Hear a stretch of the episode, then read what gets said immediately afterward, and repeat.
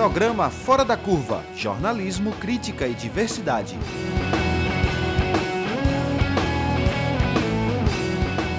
Olá, ouvinte das rádios Universitária 99.9 FM e da Rádio Paulo Freire 820 AM. E você que nos acompanha pelas plataformas digitais. Começa agora mais uma edição ao vivo do Fora da Curva. Eu sou Paula Reis jornalista e professora do Departamento de Comunicação Social da UFPE. Estou com você no programa Fora da Curva de forma remota, enquanto durarem as recomendações de distanciamento físico. As áreas históricas de centros urbanos são temas né, e reivindicações dos movimentos que lutam pelo direito à cidade. Em Recife, a população travou uma longa disputa em torno da área do cais José Estelita, mas não conseguiu barrar a apropriação privada que vai implantar o chamado Novo Recife, um complexo de apartamentos e serviços localizado em uma área que faz parte do patrimônio histórico do bairro de São José. O destino do cais José, José Estelita é apenas um exemplo, entre outros, do quanto os interesses das empreiteiras têm prevalecido sobre o direito à cidade e à memória. Por isso, o programa de hoje pergunta: a quem pertence o patrimônio histórico? Para responder essa questão, estamos recebendo a professora da pós-graduação em desenvolvimento urbano da UFPE, Norma Lacerda. Olá, Norma, seja bem-vinda ao programa. Muito obrigada a todos né, da rádio e com certeza nós vamos contribuir para o entendimento né, do que está se passando no centro histórico do Recife, sobretudo no que se refere né, à propriedade privada dos seus bens patrimoniais. Obrigada pela presença, Norma. E também convidamos a arquiteta e urbanista, doutora em desenvolvimento urbano pela UFPE, pesquisadora do Laboratório de Urbanismo e Patrimônio Cultural, LUP, e ex-coordenadora técnica do IFAM, Júlia da Rocha Pereira. Seja bem-vinda ao programa, Júlia. Obrigada, agradeço pelo convite e desejo a, a, todos uma ótima sessão de discussão de um tema tão caro nos dias de hoje, que é o, o que norteia o nosso patrimônio cultural brasileiro. E hoje participa comigo da bancada virtual o jornalista da Marco Zero Conteúdo, Inácio França. Olá, Inácio, obrigada pela parceria aqui mais uma vez. Oi, Paula, bom dia, Júlia, bom dia, professora Norma, quem há muito tempo eu não via. Bom dia, as meninas aí da técnica, Sinara, Catarina. Bom, esse é um tema eh, muito presente né, no noticiário, não exatamente o patrimônio histórico, né, mas os conflitos entre o capital especulativo e, e, o, e, o, e o, direito à cidade são, são temas, é um tema muito presente no noticiário da Marco Zero, né, então tem tudo a ver a gente está aqui agora conversando esse assunto. Valeu, obrigada. O Fora da Curva também é transmitido pelo canal no YouTube da Rádio Universitária Paulo Freire e lá você pode enviar perguntas e comentários. Você também pode participar pelo Twitter, arroba prog Fora da Curva.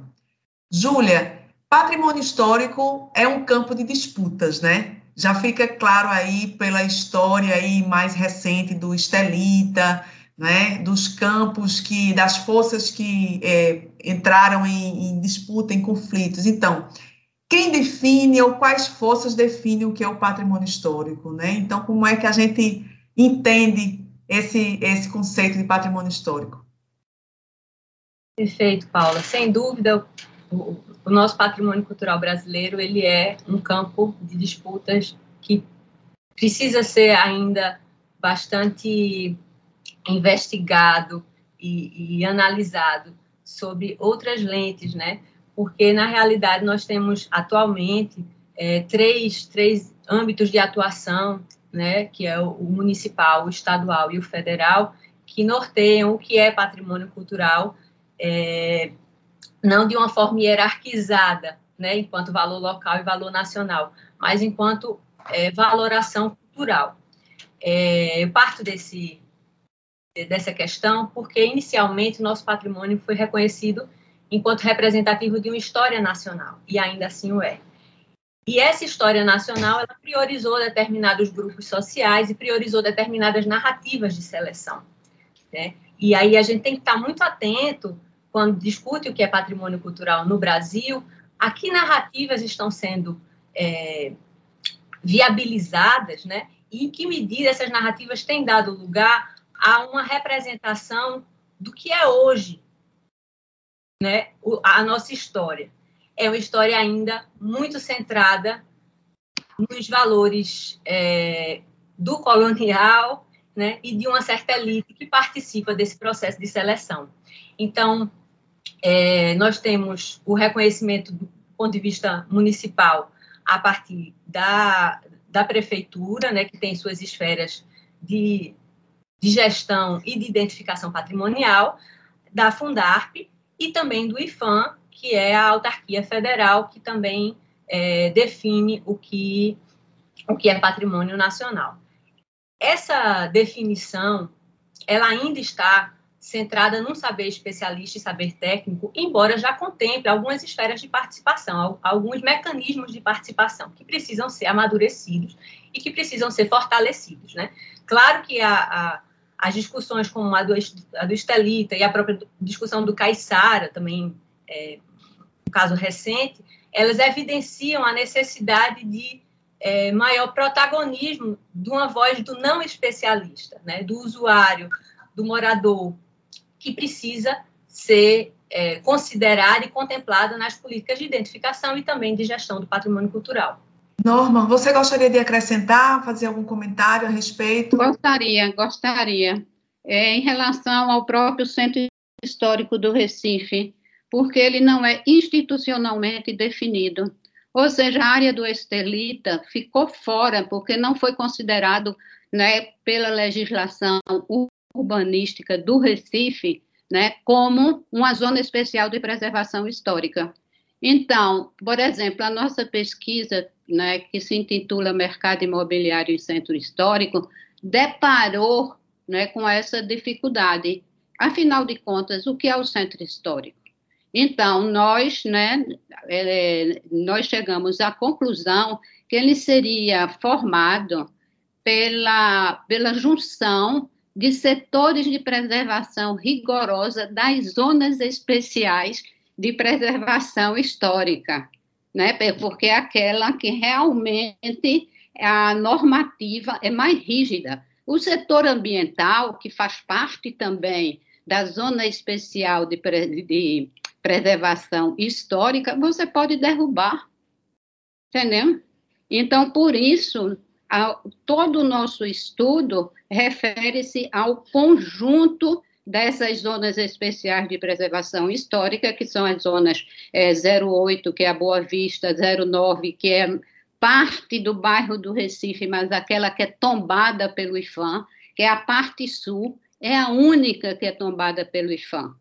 Né? Então, o problema do, do, do cais Esterlita foi porque ela não era nem não estava tombado nacionalmente, embora a propriedade tivesse sido da União, que foi para leilão, né? E não, não estava como área de preservação rigorosa pela normativa urbanística.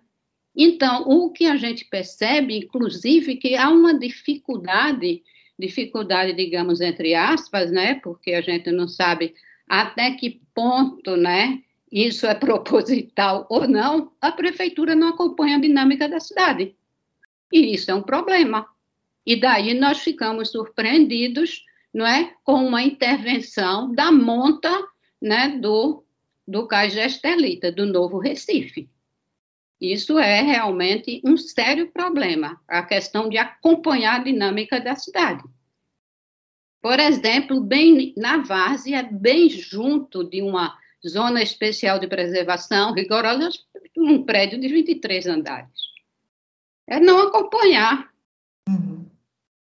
É, em relação ao patrimônio, é, é, então, esses conceitos estão, estão muito interligados, né? O patrimônio histórico e patrimônio cultural. Quer dizer, Júlia já avançou aí, quer dizer, explicou. Os usos são, também são muito importantes, né? Porque é, é o que dá a vida, a dinâmica né, Júlia? Como é que, que, que, a gente pode entender, é, como, como Norma falou, quer dizer, ao patrimônio cultural, né? Isso. É, eu acho que é importante pontuar também do ponto de vista do reconhecimento federal, né, enquanto patrimônio nacional, é, a área do Estelita, ela, é, além de sofrer toda uma discussão do, do ponto de vista do seu valor a, associado à, à, própria área, enquanto é, pátio ferroviário e enquanto também é, área de transformação urbana, ela ficou também à margem da própria definição do que seria a área de entorno do bairro de, de, São José, de Santo Antônio de São José, que a gente sabe que é um reconhecimento pontual de alguns conjuntos e alguns bens isolados, com uma mesma área de tomba, uma mesma área de entorno, perdão, sem uma, sem uma definição de quais são os parâmetros urbanísticos e quais são as normas e as diretrizes de transformação da área, né? Porque eu acho que o que, o que é, norteia um pouco toda, tudo isso que a gente está falando é a forma de selecionar o patrimônio que ainda está muito vinculada a uma materialidade e ao edifício isolado,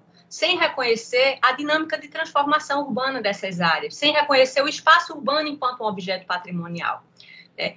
E aí, por isso que muitas vezes a gente tem uma cisão ou um apartamento do que é as discussões relativas ao direito à cidade e as discussões relativas ao patrimônio, como se fossem é, lá questões que estão apartadas e não que estão intimamente associadas à cidade como um grande patrimônio cultural. E entendendo a cidade assim, é necessário entender outros valores para além dos valores históricos já consagrados e dos valores estéticos já consagrados pelos técnicos e especialistas da área. Né? E aí eu acho que, nesse sentido, passar para a escala urbana, entender esse, é, é, essa, essa área enquanto patrimônio urbano cultural é fundamental. E talvez isso ainda esteja sendo gestado, tanto nas nossas é, instituições locais, como na nossa instituição federal de tutela do patrimônio. Né? Então, é, eu, eu entendo que essa dificuldade tem é, gerado algumas lacunas. Claro que concordo com a professora Norma, muitas vezes essa ausência de normativa, essa ausência de, de, de parâmetros, ela é um pouco é, proposital, porque ela permite determinados usos e determinadas apropriações que talvez sejam nocivas à, à própria tutela da área. Né? Inácio? Ô, Paula, é, me ocorreu aqui uma, uma pergunta enquanto falava, já desde a primeira fala da Júlia, e depois, quando a professora Norma falou, essa pergunta foi se construindo melhor assim.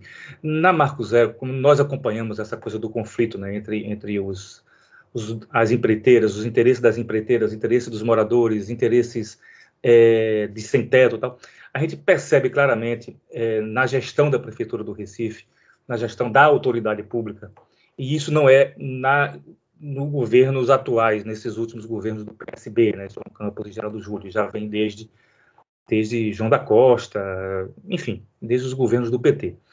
É, uma, eles são muito seletivos na escolha dos interlocutores. Eles de, há, há, uma, há, um, há, uma, definição muito clara que os, os interlocutores é, das autoridades públicas do Recife, do poder público no Recife, parece ser realmente a DEME, os empreiteiros, a Moro do B, a Queiroz Galvão, é, os grandes empreiteiros que mudam, que vão moldando a paisagem da cidade de acordo com os seus interesses e com a sua necessidade de acumular capital o quanto antes. É, e há uma, um desprezo né, pela interlocução com a sociedade civil. Na questão da habitação, essa interlocução ela é muito clara. Assim, a gente identifica por que, que a prefeitura escuta os empreiteiros e não escuta o MTST, não escuta os grupos organizados de sem-teto. O MTST é só uma ilustração, existem vários outros grupos de, é, que lutam pela moradia em, em Recife. É, na questão de empreendimentos imobiliários que chegam nos bairros, shoppings e tal, há associações, grupos de moradores de classe média que se, se colocam como interlocutores. Aí a pergunta que eu faço é nessa questão do patrimônio histórico e cultural, quem seriam os interlocutores que a prefeitura poderia ouvir e não, e, não escuta? É apenas a comunidade acadêmica? Quem são esses outros não especialistas que Júlia falou em sua primeira intervenção? É uma pergunta para ambos. Eu não sei se me fiz entender, mas é, é, me, me, parece que, nesse caso, é, a interlocução ela é menos clara, ela é menos definida. Acho que Norma podia começar. É, veja bem, Inácio, em relação que você tocou na questão, digamos, habitacional, o setor imobiliário, que a gente, que na realidade, setor, é, o mercado, digamos, imobiliário, ele é uma abstração. A gente sempre pensa no setor imobiliário, mas ele não é. A gente tem diversos tipos é, de mercado, mercado de aluguel, mercado de compra e venda, mercado é, de, de, imóveis comerciais e, e assim por diante.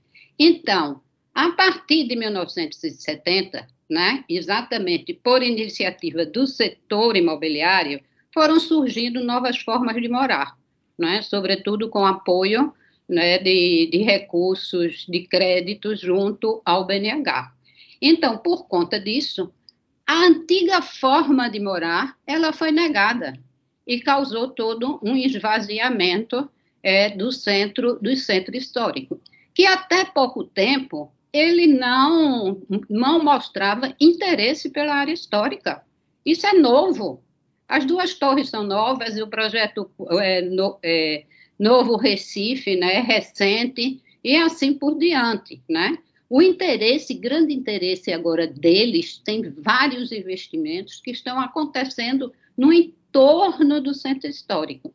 E não é à toa, inclusive, que agora é que eles estão vendo né, que eles podem ter uma margem de lucro investindo no retrofit, né? ou seja, transformando né, algumas edificações em moradia.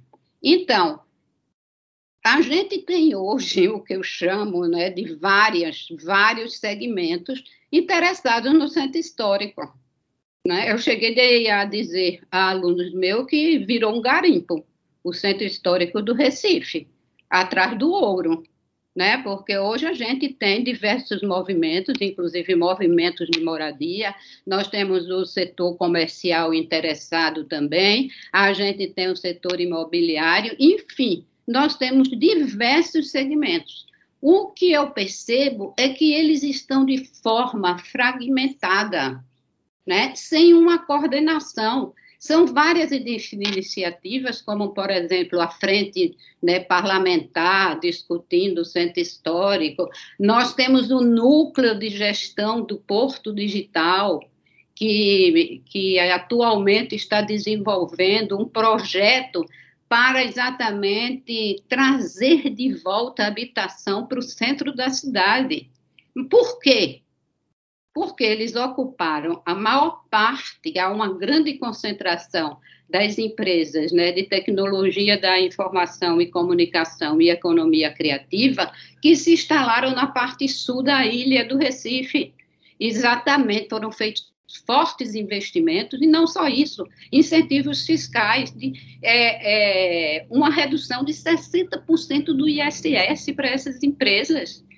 Ou seja, se eu for uma empresa, mas que eu tenha o meu restaurante e o meu bar, e eu né, recupere a edificação, eu não sou contemplada por essa lei de isenção. Então, isso, isso claramente é uma competição desigual. E aí, o que é que eles viram? Eles viram que a mono, sobretudo por conta da pandemia, a, a, a monofuncionalidade, porque você só tem essas empresas e atividade de apoio, que são os bares e os restaurantes, eles viram que era insustentável. Então, escancarou que o processo monofuncional, ele leva, né, inclusive, a uma insustentabilidade da reabilitação, né? Bom, eu já falei, eu já falei demasiadamente, né? Então, daí a necessidade, e daí essa preocupação em trazer a habitação, que não é só um movimento em relação ao Recife, mas em outros centros também está havendo essa retomada, né, de, da preocupação com a habitação, o retorno da habitação no centro histórico, e está chamando a atenção do setor imobiliário. Júlia? É, aí, de, de forma complementar, vou tentar tocar alguns pontos que eu acho que podem ajudar também a, a nortear esse debate é, e tentando responder à, inquietação de, de, Inácio, eu acho que o patrimônio cultural, né, ele hoje se estrutura nas suas dimensões imaterial e material, ainda também de forma muito é, segmentada, sem tanto entrelaçamento, né, é um desafio é, nos dias de hoje, pensar o patrimônio cultural a partir dessa sinergia entre materialidade e imaterialidade, mas o patrimônio material, é, ou seja, as edificações, os conjuntos é, urbanos que são reconhecidos enquanto patrimônio, ele foi pensado sempre sob uma ótica muito autoritária. Né? Então, é, é, o jargão que, que se costuma adotar é, pelos especialistas do patrimônio do tombe-se, né? Está tombado e pronto. E não há discussão, e não há é, questionamento, e os valores que estão associados ao que está sendo reconhecido é, estão, muitas vezes, é, afastados de um amplo debate, de uma ampla discussão de, de quais são os atributos, quais são é, os aspectos que estão sendo reconhecidos ali enquanto patrimônio. Então, diferentemente, a gente tem uma experiência mais recente, que é o reconhecimento do patrimônio imaterial, ou seja, das práticas culturais, das práticas sociais que estão sendo reconhecidas enquanto patrimônio. E esse, sim, tem sido um processo mais participativo, até porque a, a própria solicitação e a própria instrução do processo de registro né, é, um, é um instrumento é, diferente do, da, da, tutela do patrimônio material, que é o registro do patrimônio imaterial, ele é todo participativo. Então, desde o início, esse processo ele é envolve todos os agentes possíveis, né, que possam é, contribuir na gestão e também no processo de identificação patrimonial. É uma prática bastante diferente do que a gente tem convencionalmente adotado para o patrimônio material, né, que, como vocês sabem, muitas vezes é um, ainda um processo todo elaborado no gabinete, com poucas esferas de discussão e de participação.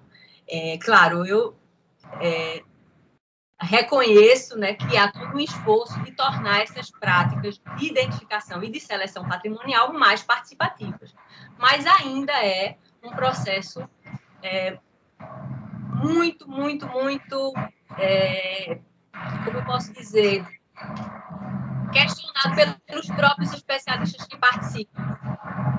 Está ocorrido. É, muitas vezes, a, a própria defesa de que tornar o processo participativo poderia gerar algum risco, né, a própria proteção do bem. Então, nós precisamos amadurecer as esferas de participação do patrimônio material. Né? Eu, eu acho que é importante a gente pontuar isso, que esse debate ele precisa ser mais povoado, não só pela academia, né, que nem sempre participa também dos processos de reconhecimento do patrimônio, né, é importante também dizer, não, não é uma prática também muito fortalecida, mas que essa, esse debate ele deixe de ser um debate exclusivamente dos técnicos do patrimônio e também que esteja associado a outras discussões do ponto de vista da transformação da cidade, que não passa só pelo que a gente tradicionalmente conceituou enquanto patrimônio é, histórico e artístico ou patrimônio cultural. Então, é, é necessário também reconhecer outros agentes que também é, precisam participar do processo. Norma, é, eu queria que você explicasse um pouco quais os efeitos dessa apropriação né, dos empreendimentos imobiliários privados do centro histórico. É, me parece que há um apagamento das marcas, das construções históricas, né? Parece que há uma, uma, outra lógica diferente daquela que a gente pensa em manter a memória histórica. Excelente pergunta. Né? Sempre quando a gente fala em centro histórico, a gente pensa em algo homogêneo. E não é. Por exemplo, a nossa pesquisa identificou seis submercados imobiliários diferenciados em relação ao padrão de ocupação, ou seja, tamanho de lotes, das quadras, na tipologia das edificações, né? com lógicas diferenciadas. Uma que preserva por exemplo, o que a gente chamou Submercado Recife, né, com a atuação do Porto Digital, e aí sim, o Porto Digital conseguiu né, atingir, estar conseguindo, né, porque é um processo longo, a recuperação, que era um dos seus objetivos, né, era exatamente né, a instalação de um parque tecnológico e recuperar o bairro do Recife. Hoje, apenas 13% das edificações nessa parte da ilha foram descaracterizadas. O mesmo aconteceu também na, na Guararapes, que é um outro, e o seu entorno, porque ali, né, e aí já vou falar um pouco do, dos donos, né, nós temos o, um polo educacional, né? Então, nove edificações já, já estão ocupadas por centros educacionais de ensino superior, né? Então, eles preservaram também. Então, a lógica foi uma lógica que a gente está chamando da pesquisa da conservação inovadora. Em relação ao submercado São José, já é outra lógica. Os comerciantes precisam abrir as portas, alargar, derrubar as fachadas do térreo para facilitar o fluxo dos usuários. Então, não é à toa que 70% dos seus imóveis estão descaracterizados, né? Já, por exemplo, a gente tem um reduto que é a teimosia do uso habitacional no bairro da Boa Vista, né? Então, no bairro da Boa Vista, né, o uso habitacional, e aí uma tese, uma dissertação de Larisa Menezes, mostra claramente que o uso habitacional, ele tem a tendência de conservar mais os imóveis do que descaracterizá-lo, de preservar mais os imóveis do que descaracterizá-lo, né? Por aí você vê que tem lógicas diferenciadas, né? E essas lógicas, por conta, inclusive, está diretamente relacionado com o uso. Diretamente relacionado. Né? Um, um centro universitário tinha que ser uma edificação que abrigasse um número relativamente, né, que, de, que garantisse, digamos, a margem é, de lucro.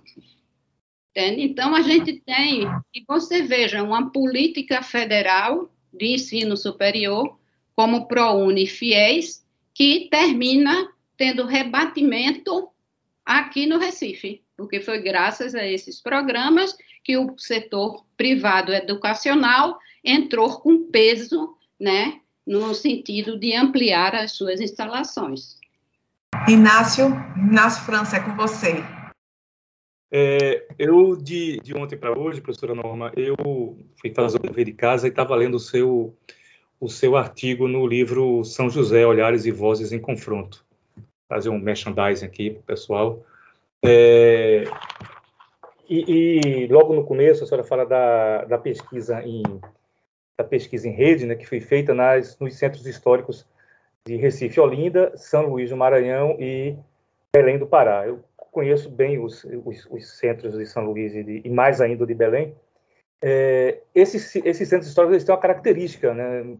Assim, tem várias características em comum, mas uma delas, pensando aqui pela ótica do, do empreiteiro, me parece mais sedutora, que é essa proximidade com o mar, né? É, é, tanto no caso de Belém com o Rio, né? Com a Baía do Guajará. É, São Luís com o mar, com a Baía de São Luís e com, com o Oceano Atlântico, e Recife, Olinda e Ilha. E que é um atrativo grande para os empreiteiros, né? para esse, né, esses mercados imobiliários, principalmente o mercado imobiliário de construções de habitação, de habitação de alto nível, de classe média alta tal. E aí eu vejo, é, no caso do Recife especialmente, a degradação em algumas áreas do centro histórico, do bairro da Boa Vista, que é algo bem notório, Rua da Imperatriz, com o dia desse passei por lá, tinha 22 lojas fechadas, 23 lojas fechadas e tal. Degradação é, é, da, da conservação, das ruas, do, até dos, dos serviços urbanos dessa, dessas áreas. Né? No caso de São José, é a, é a, é a deformação, é isso que a senhora relatou aí sobre essa coisa da mudança das características dos imóveis. É, então, aí eu, eu, eu, me pergunto, é, e aí é, tem uma palavra que a senhora usou na sua primeira intervenção, que é proposital. Eu me pergunto se a falta de ação, a inação do, do, do poder público, é, do poder público nessas áreas, especial, no caso do Recife, no caso da Boa Vista, é, se isso é proposital ou isso é apenas falta de ação mesmo, é falta de acompanhamento, como a senhora disse. Eu faço essa pergunta à senhora, a senhora mesmo disse que não, não sabe a resposta, mas estendo ela também para a Júlia, que já esteve em esfera de governo, ou está em esfera, em esfera de governo, ao não agir, ao não agir para é, resgatar, para oferecer serviços urbanos, para oferecer alternativas para aquela área, a prefeitura não está ajudando a baratear o preço, a sucatear o preço, a desvalorizar o mercado e facilitar a vida das Moura do B da vida, de quem, de quem, de quem injeta dinheiro em suas campanhas eleitorais? Bem, Inácio, tanto São José como a Boa Vista, né? Eles realmente não, recentemente, nos últimos 30 anos, eles não receberam investimentos de monta. Os investimentos, na realidade, privados, eles foram concentrados no bairro do Recife e em Santo Antônio. E foram esses bairros que tiveram uma maior, maiores né, índices de valorização imobiliária. O bairro do Recife, nessa parte sul, né, de 2001 a 2017, ocorreu uma valorização de 260%. Em Santo Antônio foi inacreditável, claro, e isso, né, isso por conta do grau de degradação, digamos, dos imóveis. Os imóveis foram comprados né, muito baratos, porque eles estavam realmente em péssimo estado de conservação, mas Santo Antônio teve 450% de 2001 a 2017. E, no entanto, os demais ficou, oscilou entre 30% e 40%, Boa Vista 5% só de valorização né? E, e aí eu estendo um pouco para é, comentar que no caso de, do bairro da, do, do bairro do, do Recife, né, é, nós temos dois grandes proprietários. Aliás, eu diria três: o governo do estado, né, porque eu estou falando agora na, no Porto Digital, colocou nas mãos do Porto Digital em torno de 15 mil metros quadrados, né, para ser gerenciado pelo Porto Digital. O núcleo de gestão do Porto Digital já adquiriu aproximadamente 7.400 metros quadrados. A Santa Casa da Misericórdia tem 24 mil metros quadrados. E a Santa Casa ela tem aproximadamente 140 imóveis no Centro Histórico Recifense. Desses 20 situam-se no bairro do Recife. O, o Passa Alfândega é da Santa Casa da Misericórdia. Então, em Santo Antônio, a gente tem as empresas de educação, como eu já falei, como grandes proprietários, né? Há uma certa tendência à concentração, o que não existe, por exemplo, em São José, a propriedade é mais disseminada do que né, nessas duas áreas que eu estou é, falando. Júlia, gostaria de acrescentar? É, não, eu queria só é, acrescentar que, claro que na não atuação há uma repercussão é, no, no, agravamento do estado de, de, de degradação desse tecido urbano, mas, sobretudo, reforçar um pouco a, a fala da professora Norma, no sentido de que, se essas ações elas forem cada vez mais pontuais e voltadas para uma certa lógica de, de, um certo loteamento do, do processo de, de, requalificação dessas áreas e não de um planejamento do processo de, re, de requalificação dessas áreas, a gente não vai resolver o problema. Então, a gente vai continuar nesse processo de ações que vão funcionar durante um tempo e que lá na frente vão gerar um esvaziamento é, repercutindo num processo de degradação cada vez mais acentuado das áreas. Então, das áreas centrais. Então, é, eu queria só reforçar que o espaço urbano, a escala urbana, ela tem que ser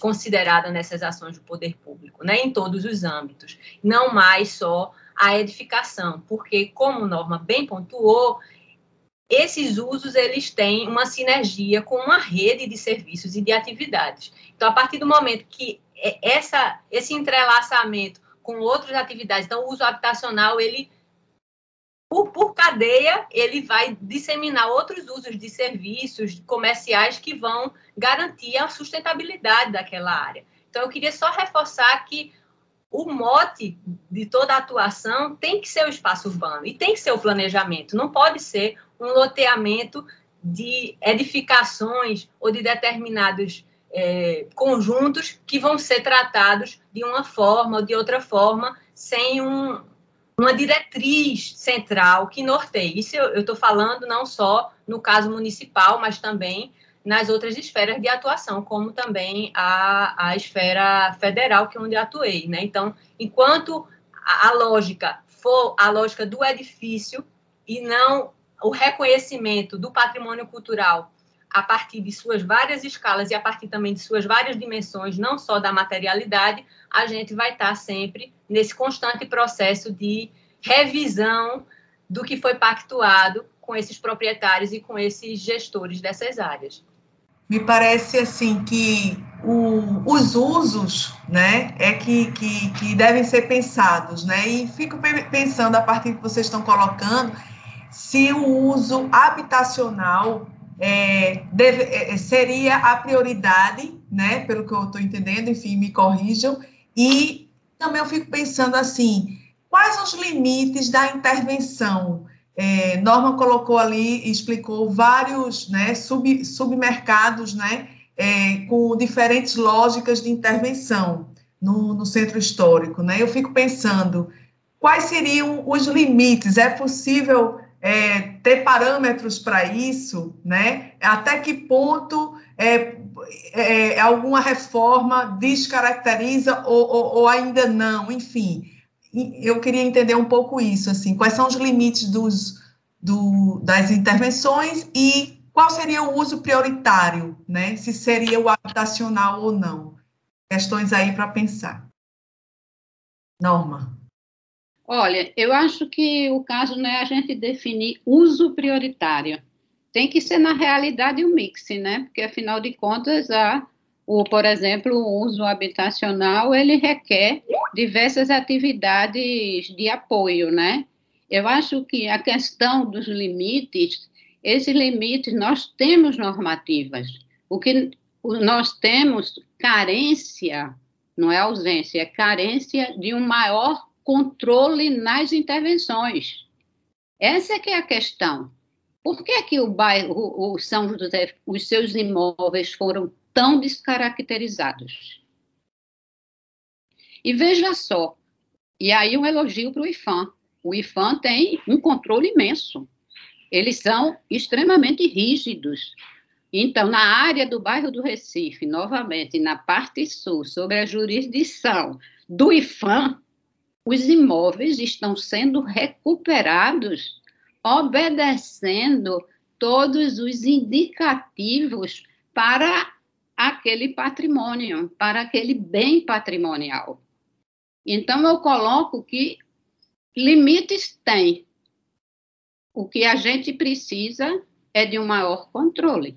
Concordo com a professora Norma, o uso misto, né? O mix de usos, ele é, é, tem que ser pensado, mas eu acho que ainda a gente precisa ter mais claramente, né, e, e talvez uma aproximação é, de uma linguagem técnica mais acessível e quais são esses parâmetros, quais são essas diretrizes, o que está sendo reconhecido nesses lugares, porque muitas vezes é uma discussão ainda de gabinete, né? E isso faz com que a fiscalização ela tenha que ser mais mais efetiva, porque essa linguagem ela não alcança o proprietário ou não alcança o usuário.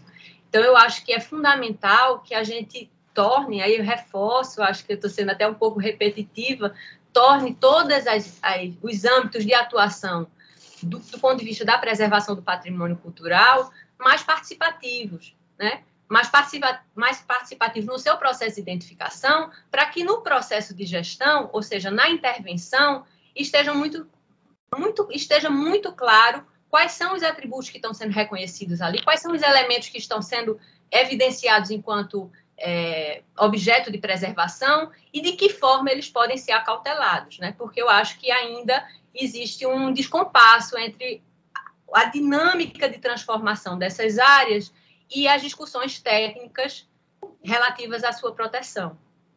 É, vocês, inclusive, lançaram um livro, né, que Inácio já, já falou aqui. O livro se chama São José, Olhares e Vozes em Confronto, um bairro patrimônio cultural do Recife, publicado pela CEP Editora e organizado por Virginia Pontual, Renata Cabral, Juliana Pereira e Flaviana Lira. É, se vocês quiserem falar um pouco desse livro, acho que é importante, né, justamente porque traz essa, essas questões é, de como os, os, confrontos que se dão em torno né, da visão do patrimônio cultural.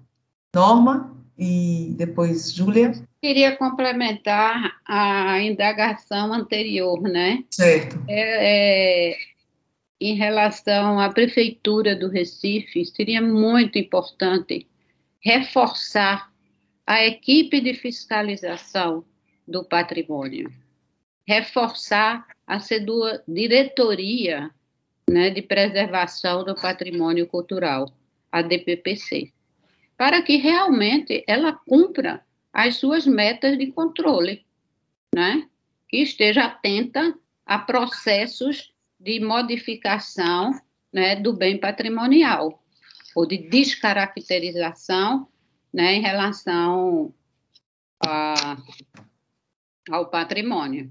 Em relação ao livro, realmente foi uma alegria escrever esse artigo, né?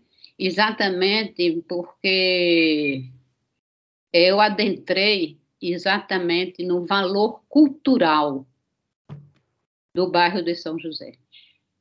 Ele não tem valor em termos. Oh, não tem valor, não. Tem pouco valor em relação a seus imóveis, que, como eu disse, 70% foram descaracterizados. Mas ele tem um valor cultural construído historicamente inacreditável, né? O vulco vulco, como a gente, né, nós convencionamos chamar, né, é de uma riqueza é um território de migração, historicamente de migração, de árabes, de italianos. Agora nós temos os chineses.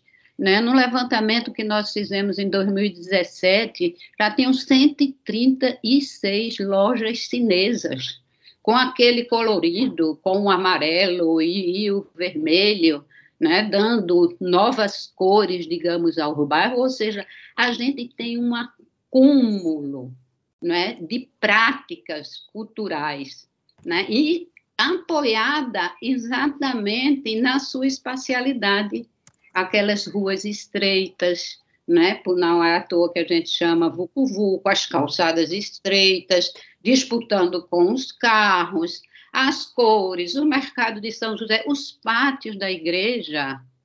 A gente tem exatamente um espaço, inclusive, que divide com festas profanas, o carnaval. Então, tudo isso né, conforma uma riqueza cultural extraordinária.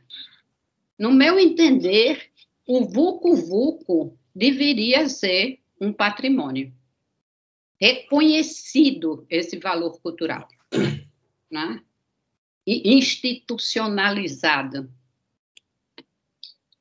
E também tem o carnaval, né? Fortíssimo. Mas é, você tem procissão, você tem carnaval, é espaço duplo, né? Religioso, profano e assim por diante. Eu acho de uma riqueza extraordinária em termos culturais o bairro de, de São José. Júlia? É, eu acho que o, o livro é, traz um, um pouco essa discussão que eu acho que é tão cara e ainda é um desafio é, do ponto de vista de quem atua na, na, preservação do patrimônio cultural brasileiro, que é entender esses lugares, né, entender essas áreas urbanas enquanto é, representações também de suas práticas sociais.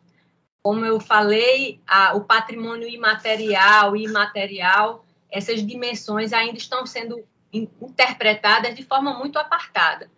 E isso tem esvaziado um pouco as discussões, né? Eu acho que é, poderia apontar aqui dois, dois grandes desafios, que é reconhecer essas áreas não mais vinculadas a uma ideia de história é, nacional tradicionalmente consolidada, porque se assim o fizermos, é, vamos deixar à margem da, da discussão uma série de outros atributos, então, reconhecê-las enquanto cotidiano, enquanto transformação, mas também enquanto materialização de práticas sociais que nos interessam. É o carnaval, é o comércio informal, é, é a, a, própria, o próprio uso né, vivo dessas áreas. Então, é reconhecê-la enquanto patrimônio a partir dessa, dessas narrativas.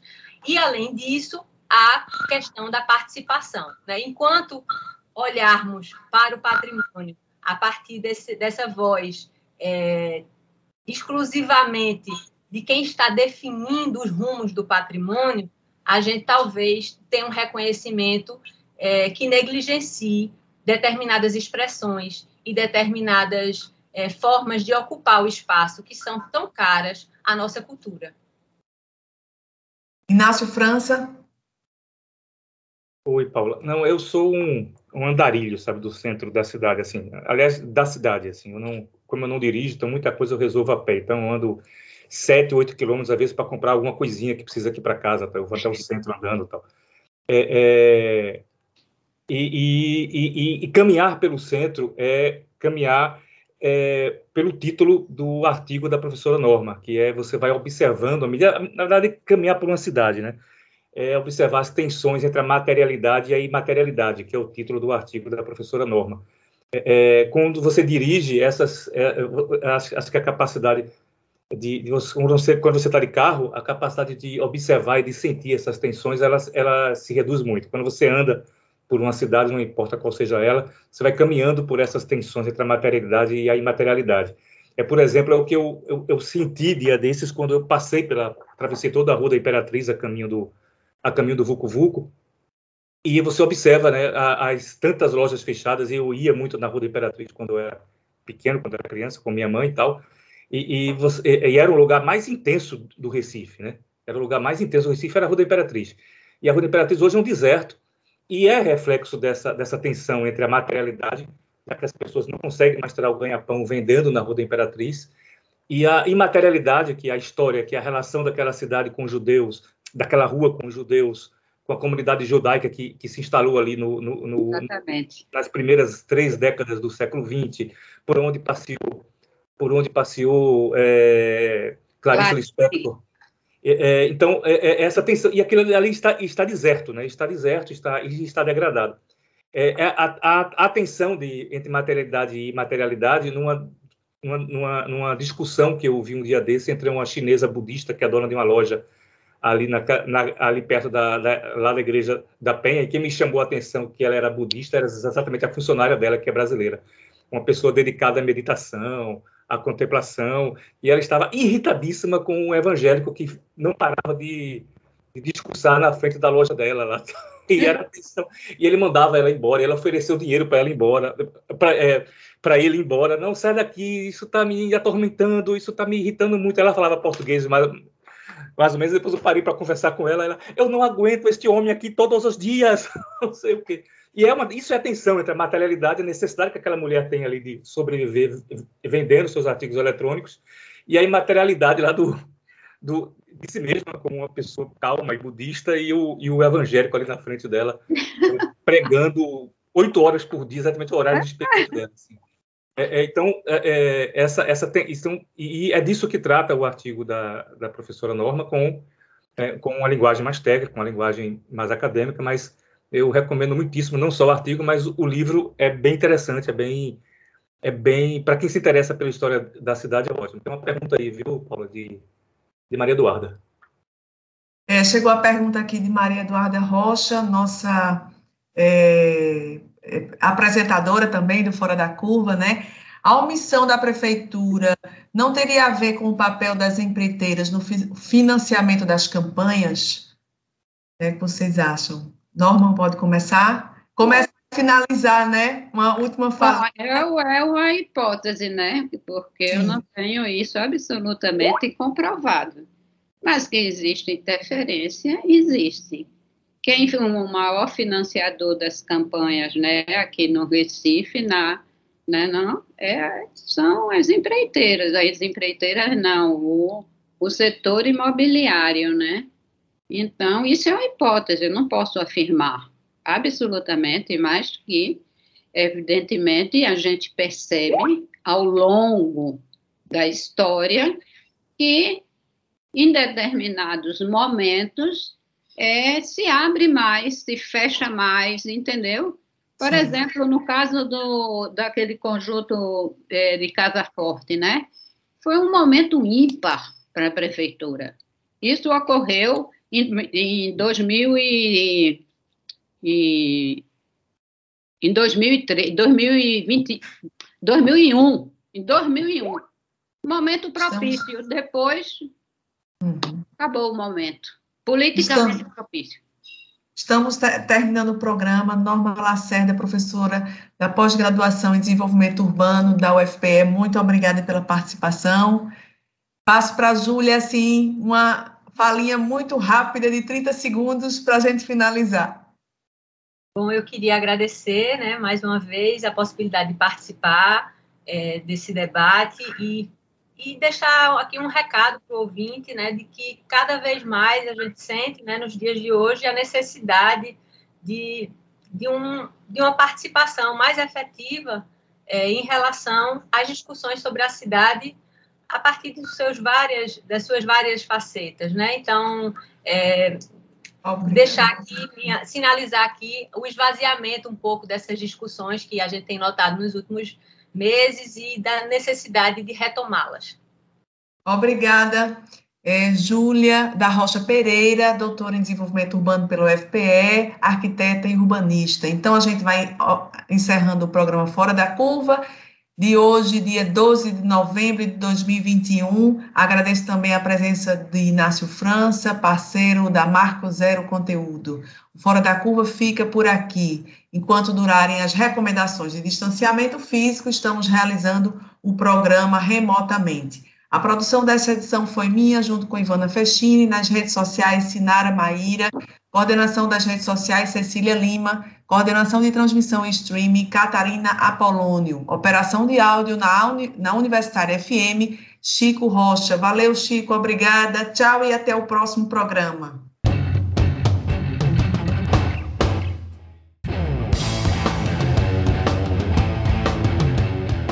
Programa Fora da Curva é uma realização do Departamento de Comunicação Social da UFPE, com o apoio do Departamento de Sociologia e do Núcleo de Rádio e TV Universitária.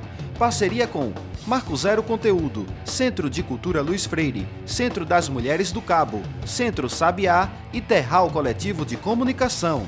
Esse programa fica disponível nas nossas redes sociais, na nossa página do Facebook, no canal do YouTube e no Mixcloud a música tema do nosso programa foi composta pela banda Diablo Motor. Programa Fora da Curva. A gente fala o que a maioria cala.